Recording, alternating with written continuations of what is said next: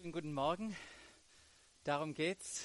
Der Andi hat ja schon eine Steilvorlage gelegt, mit was wir uns momentan beschäftigen. In unserer Love-Serie geht es nicht um Herzblatt oder irgendwelche Sachen, weiß nicht, ob ihr das früher angeguckt habt, sondern wir beschäftigen uns mit der Frage, was müssen wir verstehen, also kognitiv, aber nicht nur kognitiv, sondern auch in unserem Herzen ergreifen.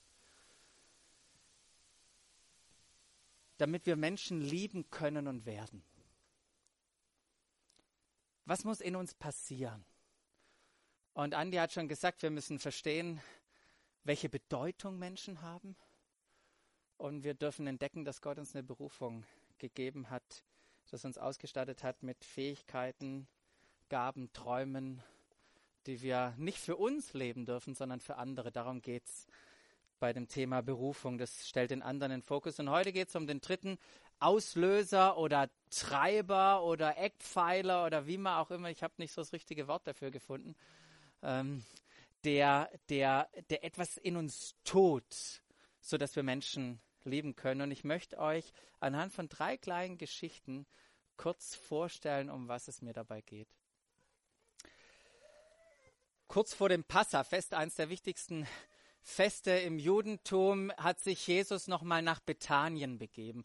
Bethanien war dieser Ort, wo sein dicker Kumpel Lazarus gewohnt hat, den er dort von den Toten auferweckt hat. Und als er ankam, sechs Tage vor dem Passafest, da feiern sie ein Riesenfreudenfest für Jesus. Er Ehrengast.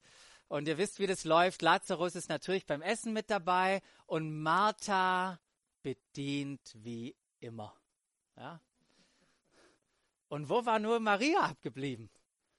Und plötzlich kam diese Maria mit einem halben Liter von kostbarstem, echtem Nardenöl und gießt es über die Füße von Jesus und trocknet anschließend seine Füße mit ihren Haaren. Ich weiß nicht, wie oft du in der Küche, ähm, Küche mit Öl hantierst. Wir haben die letzten zwei Tage gab es bei uns Burger. Was für eine fettige Angelegenheit mit diesem Öl. Da braucht man nicht viel. Aber ihr müsst euch vorstellen, wie das getropft ist, wie das getrieft ist im ganzen Raum. Und dann heißt es, der Duft erfüllte das ganze Haus. Und manche, die hat es richtig gestört. Nicht nur wegen dem Duft, sondern wegen der Verschwendung. Und Judas, wisst ihr, was er sagt? Sagt, warum hat man dieses Öl nicht verkauft? Man hätte 300 Denare dafür bekommen. Lukas, äh, Judas war ja der, der die Kasse. Seid er nicht ganz selbstsüchtig gesagt. Er hat immer ein bisschen was abgezweigt. Nur, dass ihr wisst, was das für eine Dimension ist. Wenn ihr euch ans Gleichnis der Tagelöhne erinnert, da kriegt jeder am Ende, egal wie lange er arbeitet, einen Denar. Wir sprechen hier von 300 Tageslöhnen. Ich weiß nicht, ob du einmal Pause brauchst, aber das ist ein Jahresgehalt. Ein Jahresgehalt das über Jesus seine Füße, seine staubigen, stinkigen, ja, Jesus hatte auch stinkige Füße, kann ich jetzt nicht theologisch begründen, aber übergießt. Ma Maria gab einen verschwenderischen, großzügigen Beitrag. Die andere kleine Geschichte berichtet uns Markus. Jesus ist in Jerusalem, sitzt am Tempel und beobachtet, wie Leute etwas in den Opferkasten hineintun. Viele Reiche gaben große Summen, doch dann kam eine arme Witwe und gab zwei Kupfermünzen in diesen Opferkasten. Und in diesem Moment rief Jesus seine Jünger zusammen und macht folgende Aussage. Und er sagt, ich versichere euch, diese arme Witwe hat mehr in den Opferkasten gelegt als alle anderen. Sie alle haben aus ihrem Überfluss gegeben. Diese Frau aber, so arm sie ist, hat alles gegeben, was sie besaß. Alles, was sie zum Leben nötig hatte. Falls sie auf dem Weg zum Supermarkt war, dann war dieser Einkauf nun nicht mehr möglich. Sie hatte alles gegeben, was sie war. Die arme Witwe hatte nicht viel zu geben, doch sie leistete einen überaus großzügigen Beitrag. Die dritte kleine Story ähm, stammt aus einem Brief vom Paulus, den er an die Korinther schreibt, in seinem zweiten Brief an sie. Da erzählt er oder beschreibt er eine selbstlose Gemeinde und sagt oder schreibt, wir möchten euch nun, liebe Geschwister in Korinth, von der besonderen Gnade berichten, die Gott den Gemeinden in Mazedonien, da bei Griechenland, geschenkt hat. Die Nöte, die sie durchmachten, heißt es da, bedeuten eine große Bewährungsprobe für sie. Große Bewährungsprobe. Riesennöte machen sie durch. Und dann heißt es weiter, und trotzdem, und trotzdem waren die Gläubigen von einer unbeschreiblichen Freude erfüllt, trotz dieser Situation. Nöte und keiner hat gemurrt, alle waren, waren freudig, erfüllt von der Freude. Ihre Freude war so groß, sagt hier Paulus, dass, dass daraus trotz bitterster Armut eine überaus reiche Freigebigkeit entstand. Die haben sich nicht nur gefreut, die wollten jetzt freigebig sein. Und dann heißt es weiter, ich habe es hier auf Folie, die mazedonischen Geschwister gingen, das kann ich bezeugen, bis an die Grenze dessen, was ihnen möglich war, ja sogar darüber hinaus. Und sie taten es freiwillig, aus eigenem Antrieb. Müsst ihr euch mal vorstellen, da erleiden, sitzen Leute in der Not und sie freuen sich. Und aus dieser Freude entsteht eine Freigebigkeit. Sie gehen nicht nur an ihre Grenze, sie gehen darüber hinaus. Und jetzt kommt für, für mich der Hammer, da heißt es, eindringlich und inständig. Also für mich ist das Betteln. Bitte, bitte, bitte dürfen wir. Bitte, bitte dürfen, können wir. Heißt es, baten Sie uns um das Vorrecht. Sich an dem Dienst der Hilfeleistung für die Gläubigen in Jerusalem zu beteiligen zu dürfen als Zeichen ihrer Verbundenheit mit ihnen. Ich finde das, find das krass. Das sind Leute in Not, von Freude erfüllt. Es entwickelt sich eine Freigebigkeit und sie, sie bitten darum, um dieses Vorrecht, sich beteiligen zu können, um ein Segen sein zu können. Und was ich toll finde, weil es ja das irgendwie so einen finanziellen Touch hat, dass Paulus hier nicht aufhört und den äh, Vers 5 noch ranhängt, habe ich nicht da, aber ich lese ihn euch vor. Und noch in anderer Hinsicht heißt es dann, übertrafen sie unsere Erwartungen. Denn vor allem anderen stellten sie sich selbst in Übereinstimmung mit Gottes Willen zunächst dem Herrn und dann auch uns zur Verfügung. Du, die wollten uns die Betten machen, die haben den Koffer getragen, als wir ankamen, wir konnten nichts tun. Die haben uns gedient, die, die wollten ein Segen für uns sein. Für die Gemeinde war es ein Vorrecht und eine Freude, einen großzügigen Beitrag trotz bitterster Armut zu geben. Und es waren jetzt nur so drei kleine Schnappschüsse von ganz, ganz vielen Geschichten, die wir in der Bibel finden, von Einzelpersonen oder auch Gemeinden, die aufgrund einer Begegnung mit Jesus selbstlos lebten und großzügig gaben. Wisst ihr, die Liebe zu den Menschen, das war nicht nur Blabla, sondern sie wurde sichtbar in einem Beitrag. Darum geht es heute. Und es ist was Herrliches, dieses selbstlose Leben zu entdecken und auszuleben, indem man einen Beitrag gibt und ein Segen für andere sein wird, sein kann. Wisst ihr, wir als Jesus-Nachfolger, wenn du dich mit einschließt und ihm Jesus, wenn du Jesus nachfolgen willst, wir sind dazu berufen und gerufen, über uns hinauszuleben und über uns hinauszuleben und jemand anderen als uns selber in den Mittelpunkt zu stellen und ein Segen für ihn zu sein. Menschen zu lieben. Doch was braucht es? Was braucht es dazu? Es ging um selbstloses, um so eine selbstlose Haltung. Und ich bin davon überzeugt, dass es das braucht, ein Willkommen heißen von dieser und ein, und ein Annehmen dieser Grundhaltung der Selbstlosigkeit. Nicht uns in den Mittelpunkt zu stellen. Ohne dies, ohne das anzunehmen, diese Selbstlosigkeit willkommen zu heißen, wird es uns nicht gelingen, diese erlösende Kraft von diesem Erlöser, der lebt, von unserem Gott, so wie wir es gerade gesungen haben, diese Kraft umzuwandeln, damit es Veränderungen in unseren Familien, in unseren Nachbarschaften, in unseren Arbeitsplätzen in unserer Stadt gibt. Werden wir nicht schaffen, wenn wir, wenn wir nicht dieses, diese Grundhaltung von Selbstlosigkeit annehmen.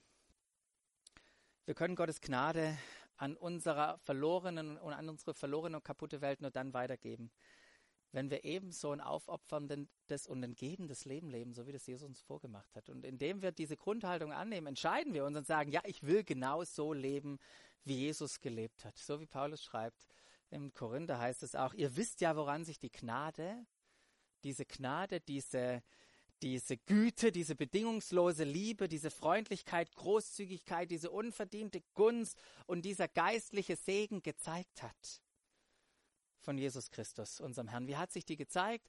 Paulus sagt in einer Sache, der, der reich war. Es war einer reich, der wurde arm, damit alle, ihr alle, wir mit eingeschlossen, nicht nur die, dass wir alle reich werden. Das liest man so schnell drüber, dann müssen wir überlegen, was heißt das eigentlich? Wie reich war er denn eigentlich?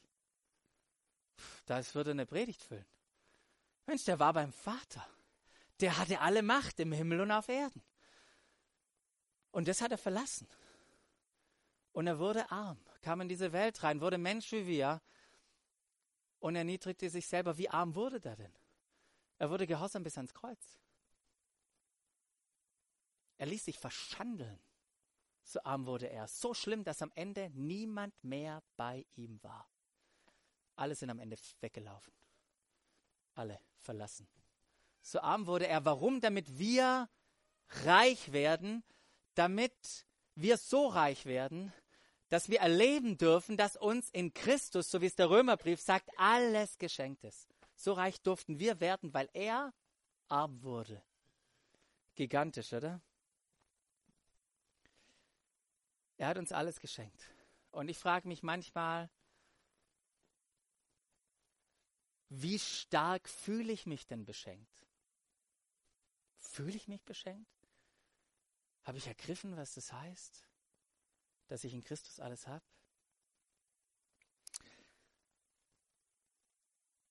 Wisst ihr, diese Gnade in unserem Leben, die hat unglaublich Potenzial, Kreise in unserem Leben so ziehen. Und wenn wir schon von Wasser hatten, ihr wisst, wenn so ein Brocken, äh, wenn ihr so eine Hinternbombe ins Wasser macht, was das für Auslöser hat, und so zieht die Gnade Kreise in unserem Leben, in unserer Welt. Ähm. Und wenn wir großzügig sind, wenn wir selbstlos leben, dann berührt es unsere Familien, unsere Nachbarschaften, unsere Freundschaften, da wo Gott uns hingestellt hat. Wisst ihr, das sind, die, das sind doch diese kleinen Momente. Wenn wir mit Freunden in einem Restaurant sind und normal ist, dass jeder aufteilt die Rechnung und du bezahlst. Ich hatte es letztens erlebt, war mit Leuten essen, ich habe bezahlt. Äh, mit Leuten, die wir lange nicht gesehen haben. Und das war erstmal für die beiden, die beschenkt wurden, ein komisches Gefühl. Es hat sich erstmal falsch angefühlt oder jetzt ist mir was passiert, was ich, was ich nicht richtig umgehen kann. Und dann hat sich aber doch gewandelt in eine, in, eine, in eine Freude, in ein Staunen. Wow, vielen Dank für diese, für diese Gunst, für das Geschenk. Und das sind die kleinen Momente, die einen Unterschied in unserem Leben machen, wo wir wo wir Effekte haben, die, die gar nicht richtig messbar sind. Jesus wünscht sich von uns großzügig zu sein. In seinen Evangelien hat er Leute herausgefordert, radikal anders zu leben oder alles herzugeben. Ich meine, selbst die Jünger waren verwirrt, erstaunt, wie beispielsweise bei diesem reichen Jüngling, der alles richtig gemacht hat und Jesus fordert ihn heraus, so, und jetzt gib alles, verkauf alles und gib's den Armen. Die Jünger waren was? Kann man das erwarten, so selbstlos zu sein, so großzügig zu geben? Nur, dass wir es richtig verstehen. Jesus hatte keine Schwierigkeiten damit, dass Leute Besitz hatten. Überhaupt nicht. Ganz und gar nicht. Er hatte Schwierigkeiten damit, wenn der Besitz die Leute besaß. Dann hatte Jesus Schwierigkeiten damit. So eine Demonstration von selbstloser Großzügigkeit, das sehen wir bei der ersten Gemeinde, so wie der Andi schon von Urgemeinde gesprochen hat. Die trafen nämlich miteinander die Entscheidung, in einer großzügigen Weise alles zu teilen, was jeder Einzelne hatte, so dass jeder von ihnen genug hatte.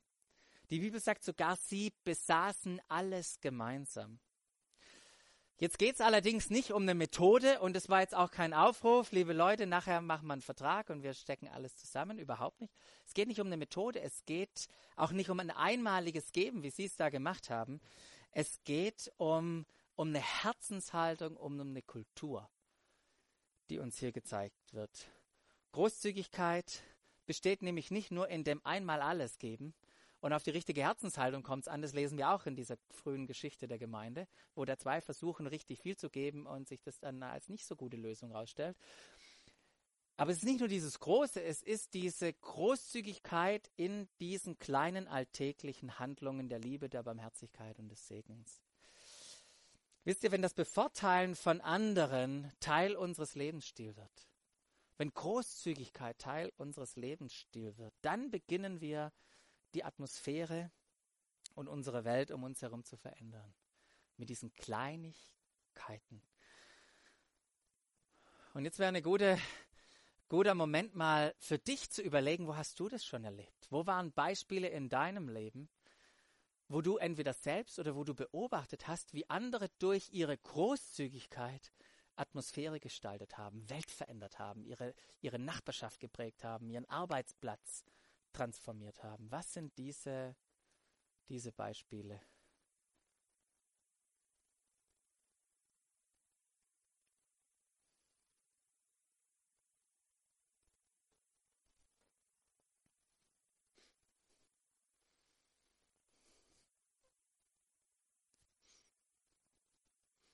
Wisst ihr, manchmal ist es ein Wort, manchmal ist es ein Einkauf, manchmal ist es ein Anbieten von Hilfe. Es sind so viele Dinge, wo wir einen Beitrag leisten können, wo wir ein Segen sein, sein können. Und es betrifft das ganze Leben. Großzügigkeit. Betrifft das ganze Leben. Es geht also nicht nur um Geld, also es ist keine Geldpredigt heute Morgen. Und doch ist Großzügigkeit auch ganz, ganz stark verbunden mit Geld, weil Geld was sichtbar macht, nämlich was in uns ist. Es gibt einen interessanten Vers, in, in Matthäus, wo Jesus sagt, ähm, dein Auge ist die Lampe des Körpers. Ist dein Auge gut, dann ist dein ganzer Körper im Licht, sagt er da. Ist dein Auge jedoch schlecht, dann ist dein ganzer Körper in Finsternis. 2000 Jahre her, die Redewendung, die Jesus hier gebraucht, ist uns nicht mehr geläufig, aber es handelt sich hier um eine Redewendung, wo das verglichen wird, wo ein gutes Auge als ein großzügiger Mensch und ein schlechtes Auge als ein geiziger Mensch angesehen wird. Und wenn wir es aus dieser Perspektive lesen, dann merken wir, in dem Umgang mit unserem Geld wird sichtbar, was in uns drin steckt.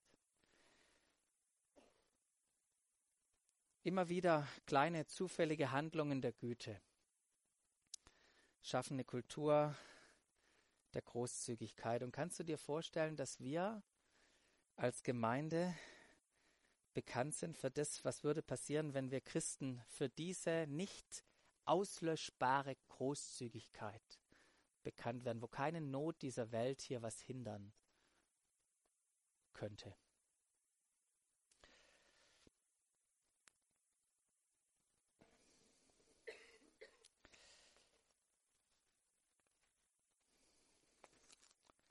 Muss ich ein bisschen basteln. Habe nämlich die Flipchart liegen lassen. Jetzt denkt ihr, wie kann man eine Flipchart liegen lassen?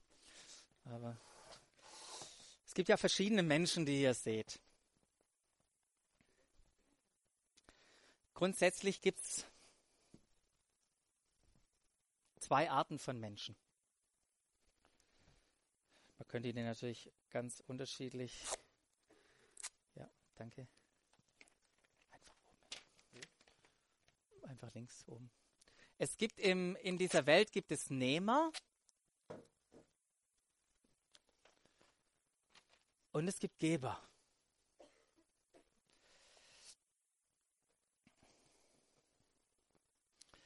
Und für uns Jesus-Nachfolger oder Jesus nachzufolgen bedeutet im Kern, von einem Nehmer zu einem Geber zu werden. Das ist das, was Jesus uns herausfordert. Und das betrifft jede Beziehung in unserem Leben. Unser Leben sollte von diesem Nehmen und Geben gekennzeichnet sein.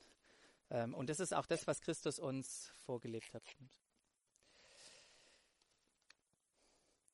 Denken wir nur an Epheser 5, wie er es uns vorgelebt hat. Äh, da heißt es, und ihr Männer liebt eure Frauen, liebt sie so, wie Christus die Gemeinde geliebt hat. Er hat sein Leben für sie hingegeben. Jesus war ein Geber. Es, es ist schwer. Ich, ich habe mir schwer getan, wollte es nicht ausschließlich sagen, aber ich habe mir schwer getan, überhaupt etwas zu finden, wo keine Facette von Großzügigkeit bei Jesus sichtbar ist. Er war nicht nur großzügig und war ein Geber, sondern er hat auch den Segen sichtbar gemacht durch sein Leben, der übereinkommt, wenn man gibt. Deshalb konnte er voller Überzeugung sagen, so wie uns das äh, auch in den Apostelgeschichten berichtet wird, wo Paulus schreibt, denkt immer an die Worte, die Jesus der Herr selbst gesagt hat. Was hat er Jesus selber gesagt? Auf dem Geben liegt ein größerer Segen als auf dem Nehmen. Jesus hat erlebt, was für ein Segen da drauf liegt. Wisst ihr, die Evangelien, die stellen uns Jesus dar als eine Person, die kontinuierlich gegeben hat, kontinuierlich großzügig, großzügig war, kontinuierlich ein Segen sein wollte für die anderen Menschen. Er, und, und gerade auch für die, die es nicht erwidern konnte. So wie der Andi das auch in der Einleitung gesagt hat, bei manchen fällt es uns sehr einfach, da wissen wir, es kommt was zurück. Wie gehen wir mit den Leuten um, von denen wir wissen, es kommt nichts zurück? Und wie hat Jesus das gemacht?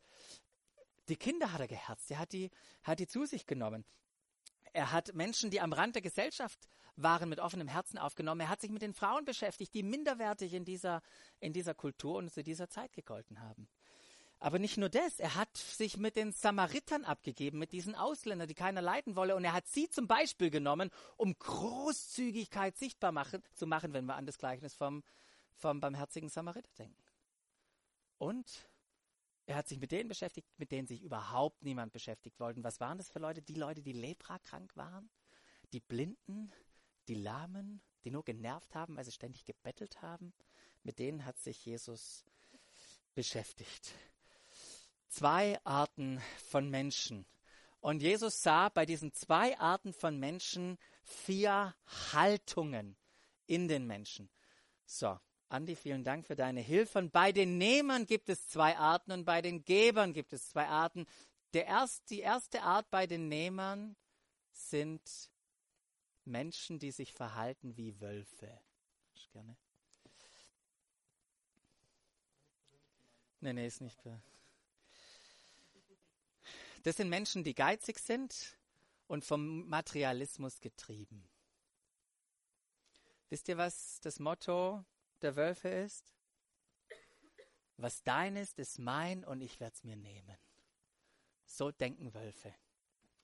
Es geht nicht nur, äh, es geht nur um sich selbst und zwar auf die Kosten von anderen. So leben diese Menschen. Das ist ihre Haltung. Doch es gibt nicht nur Wölfe bei den Nehmern, es gibt auch die Ziegen. Ja, Ziegen, die sind froh, keine Wölfe zu sein. Wir sind nicht so gefährlich. Wir nehmen wir nehmen nichts von anderen, aber wir scheren uns auch einen Dreck um andere. Ja, sie sind super selbstbezogen mit ihrem eigenen, äh, mit ihrem eigenen Sache und sagen, was meines ist mein. Und wisst ihr was? Ich behalte es für mich. So getrieben von einem, von einem Denken von Mangel und Angst. Wer weiß, wann die nächste Krise kommt. Und Hauptsache mir ist gut und am besten ist, wenn jeder nach sich selber guckt.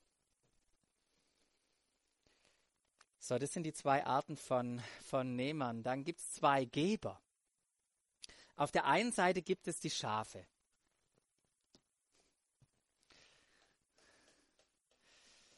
Schafe sind gute Verwalter von dem, was ihnen Gott anvertraut hat. Mensch, Schafe, die, die sind treu. Die geben Verantwortliche, Verantwortliche ihre 10 Prozent entweder die Gemeinde oder sonst wohin, ist ja egal. Sie geben verantwortlich.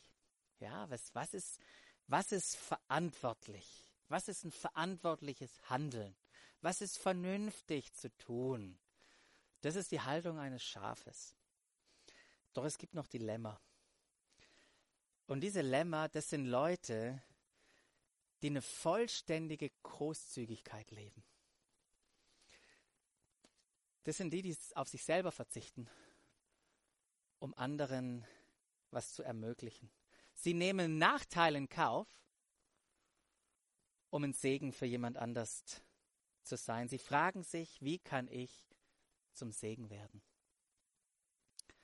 Ich möchte eine Geschichte erzählen, die diesen Unterschied deutlich macht. Das Huhn und das Schwein gehen miteinander spazieren. Ja, es passt halt nicht. okay, lass uns die. genau, Huhn und Schwein gehen miteinander spazieren und sie sehen einen Obdachlosen. Und sie sind zutiefst bewegt von dieser Not dieses Obdachlosen und sie überlegen, was können wir für diesen, für diesen Obdachlosen tun? Und auf einmal kommt dem Huhn eine brillante Idee. Weißt du was, Schwein? Wir machen ihm ein Frühstück. Ich gebe die Eier und du gibst den Schinken. Das ist der Unterschied zwischen einem Schaf und einem Lamm.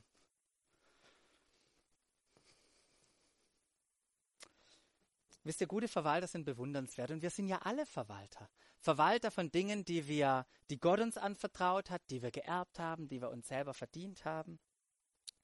Äh, Verwalter unseres Wohlstands, Eigentums, unserer Familien, Zeit, unserer Gaben, unserer Talente und hier unserer Körper, unserer Gesundheit, unseres, unseres Herzens, wie es da in unserem Herzen aussieht, unseres geistlichen Lebens. Das sind wir alle Verwalter. Jedoch sollten wir darauf abzielen, von unserer Haltung über den reinen Verwalter hinauszugehen und zu einem spontanen und auch großzügigen Geber zu werden. Im Lamm zu werden. Wisst ihr, es gibt einen Unterschied zwischen Großzügigkeit und Verwalterschaft. Großzügigkeit geht über Verwalten hinaus. Großzügigkeit, das ist, ist nicht was Formelles, was Legalistisches, wo man genau in so einem Raster guckt und wie viel gebe ich jetzt und wie auch immer. Das ist, das ist was Organisches, was, was Lebensspendendes. Das ist, ist, ist verbunden und, und wird ja auch bewertet mit, mit, mit, mit einer Freude, mit einer Fröhlichkeit. Das sind diese Momente, wo wir sagen, wisst ihr was?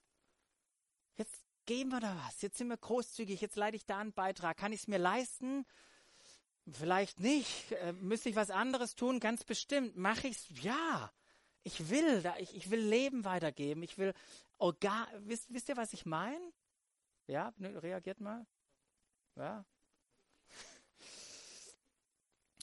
wisst ihr, widerwillig und aus Verpflichtung zu geben, das ist nicht großzügig. Ja, ich weiß, 10% müssen wir geben, dann aber wenigstens vom Netto. Ähm, verge vergess es. Komm mal nicht mehr dazu. Jesus zwingt dich nicht zu geben. Überhaupt nicht. Lest mal einen Korintherbrief, 2 Korinther 8. Ihr könnt es selber ausmachen mit Gott. Könnt es selber ausmachen, wie viel er gibt. Er zwingt niemanden. Der Punkt ist, wenn wir Sachen begriffen haben, dann fangen wir an zu geben. Wenn wir von der Gnade durchdrungen ist, dann fangen wir an, großzügig zu sein. Und Großzügigkeit, das kann ich dir auch sagen, das entwickelt sich und das wird größer in deinem Leben, wenn du es tust. Also warte nicht, bis du denkst, jetzt bin ich großzügig, sondern fang an zu geben und dann wirst du großzügig. Es ist wunderbar, lebensverändernd zu entdecken, äh, diese Großzügigkeit zu entdecken, die Jesus hatte und uns selber auszuleben. Ähm, und das fordert auch die, die, unsere tiefsten Grundannahmen, die unsere Kultur lenken und steuern heraus. So, jetzt gucken wir mal, ob der Ständer die Predigt überlebt. Ich möchte abschließen mit einer, mit einer Person, die, die für mich das größte und grandioseste Beispiel ist, wie aus einem Wolf ein Lamm wurde. Und ihr kennt die Geschichte, das ist die Geschichte von Zachäus. Zachäus war der Oberste der Zolleinnehmer, also der Chef des ganzen Eintreibebetriebs da. Nicht irgendeiner, sondern der Zolleinnehmer. Wir wissen, dass er klein war und wir wissen auch, dass Kleine es nicht leicht haben in ihrer Kindheit. Ja, so war er geprägt. Und durch die Römer, die da waren und hier beherrscht haben, hat für ihn, hat sich eine einmalige Chance aufgetan, sich unter dem Schutz der Römer zu bereichern und Geld in seine eigene Tasche hineinzustecken, und zwar für einen Wolf richtig auf die Kosten von anderen, auf die Kosten von seinem eigenen Volk. Und dieser Zachäus bekommt mit, dass Jesus in die Stadt kommt. Und er war klein und konnte nicht drüber gucken. Endlich die Chance für die Leute, es ihm heimzuzahlen. So richtig enge Reihe machen, Zachäus hinten halten, bis er wie ein kleines Kind auf diesen Maulbeerbaum geht. Und dann passiert das Unglaublichste, das Verrückteste, was er jemals in seinem Leben erlebt hat. Jesus bleibt stehen, Jesus redet mit ihm und wisst ihr, was Jesus macht? Er lädt sich selber bei ihm ein. So, Zachäus runtergekommen, ab nach Hause gerannt, hyperventiliert. Leute, putzen, Essen vorbereiten, holt das Beste, was wir haben. Der Chef kommt. Also nicht ich, sondern der absolute Chef kommt. So, und er denkt, Mensch, scheiße, hätte ich nur aufgeräumt. Ja. So, Jesus kommt. Und so wie das war, man empfängt ihn, man wäscht ihm die Füße. Und in diesem Moment, was macht Zachäus? Zachäus sagt Jesus, Herr, ich habe was anzukündigen. Lass mich dir was sagen. Und was sagt der Jesus? Er sagt, Herr, die Hälfte meines Besitzes will ich den Armen geben. Und wenn ich von jemand etwas erpresst habe, gebe ich ihm das Vierfache zurück. Hau da raus. Sagt, das werde ich tun. Genau das. Wisst ihr, Zachäus wurde sofort klar, du kannst nicht mehr zwei Herren dienen. Entweder du dienst dem Mammon oder du dienst diesem Jesus. Und so macht er diese zwei bemerkenswerte Versprechen, die Hälfte den Armen geben. Die Hälfte sind 50 Prozent. Wisst ihr, was das mosaische Gesetz zu geben sagt? 10 Prozent. Er gibt es fünffache. Gibt er. Und ich weiß, so wie ich das gerade gesagt habe, 10 Prozent ist eigentlich schon eine große Nummer, oder? Gibt 50 Prozent, weil er so bewegt war von der Erkenntnis, dass man sich Gnade nicht verdienen kann, sondern dass sie geschenkt wird und dass sie hineinbricht in sein Leben. Das war, deswegen war es völlig ausgeschlossen, wenn Gnade Kraft hat in seinem Leben und nicht mehr Gesetz. Warum soll ich dann nach dem Gesetz handeln? Ich handle nach Gnade. Ich handle nach Großzügigkeit. Ich handle nach Gunst. Das war das erste Versprechen. Das zweite Versprechen, das er gehabt hatte, war nicht irgendwie, jetzt bin ich wohltätig oder spende, sondern jetzt bringe ich mein Leben mal in Ordnung und übe Gerechtigkeit.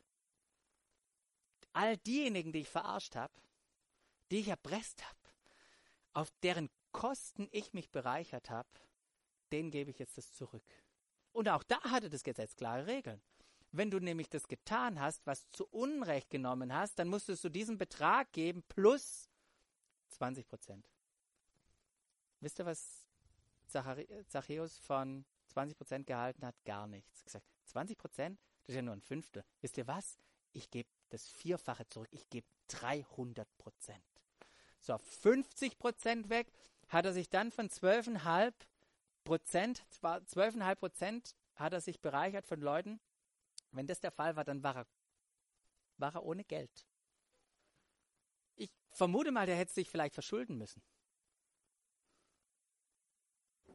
Über die Grenzen gegangen, um Gerechtigkeit zu üben.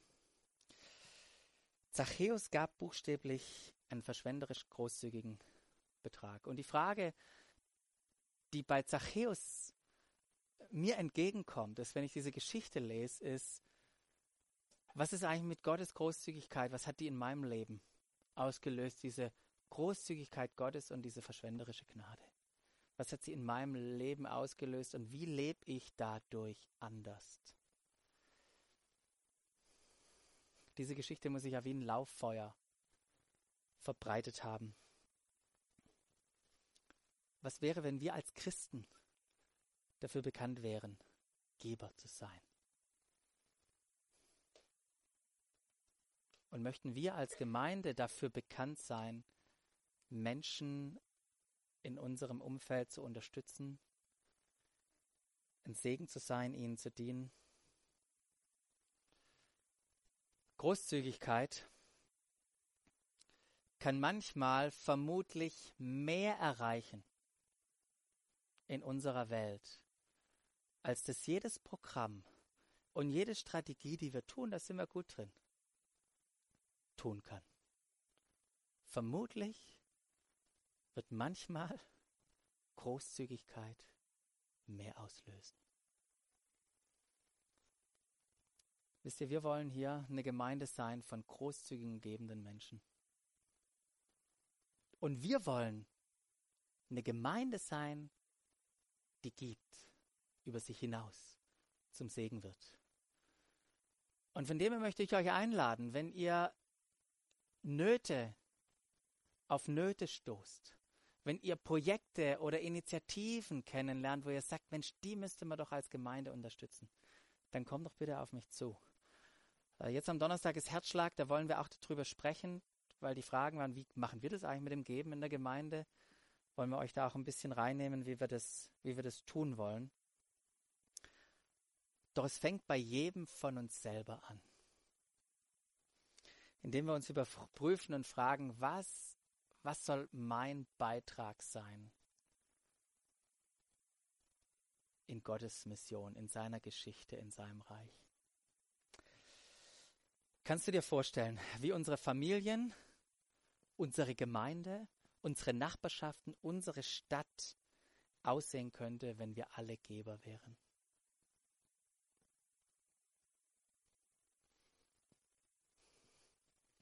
Und was für eine Person möchtest du hier sein?